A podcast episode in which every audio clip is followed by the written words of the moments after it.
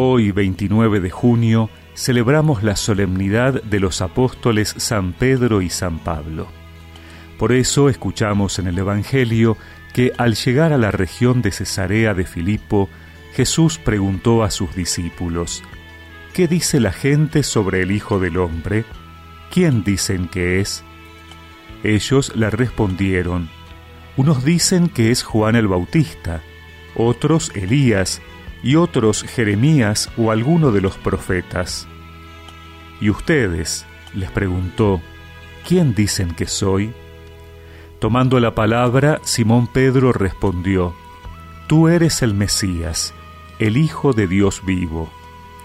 Y Jesús le dijo, Feliz de ti, Simón, hijo de Jonás, porque esto no te lo ha revelado ni la carne ni la sangre, sino mi Padre que está en el cielo. Y yo te digo, tú eres Pedro, y sobre esta piedra edificaré mi iglesia, y el poder de la muerte no prevalecerá contra ella.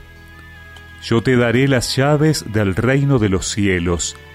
Todo lo que ates en la tierra quedará atado en el cielo, y todo lo que desates en la tierra quedará desatado en el cielo.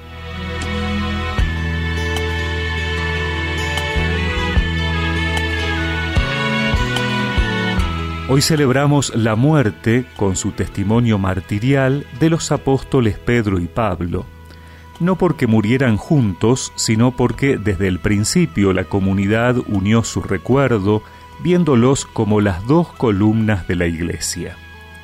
Pero hoy no se trata solo de la fiesta de dos mártires, por importantes que sean, sino de la identidad misma de la iglesia en cuanto apostólica.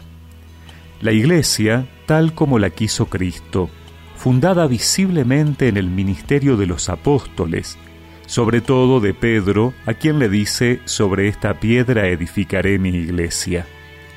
Es como la fiesta del origen de la comunidad cristiana.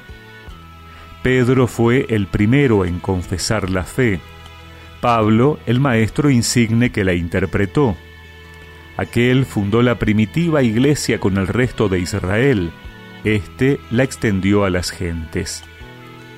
Pero no hay que contrastarlos como a veces se ha hecho.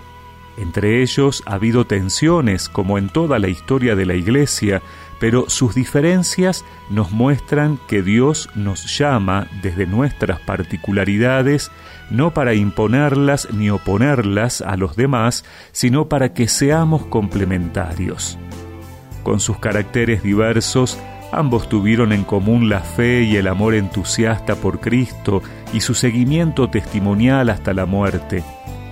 Por caminos diversos, ambos congregaron la única iglesia de Cristo. Iglesia está de fiesta, alabando al Salvador, por Pablo el del buen combate y por Pedro el pescador. Pedro y Pablo los más grandes, seguidores del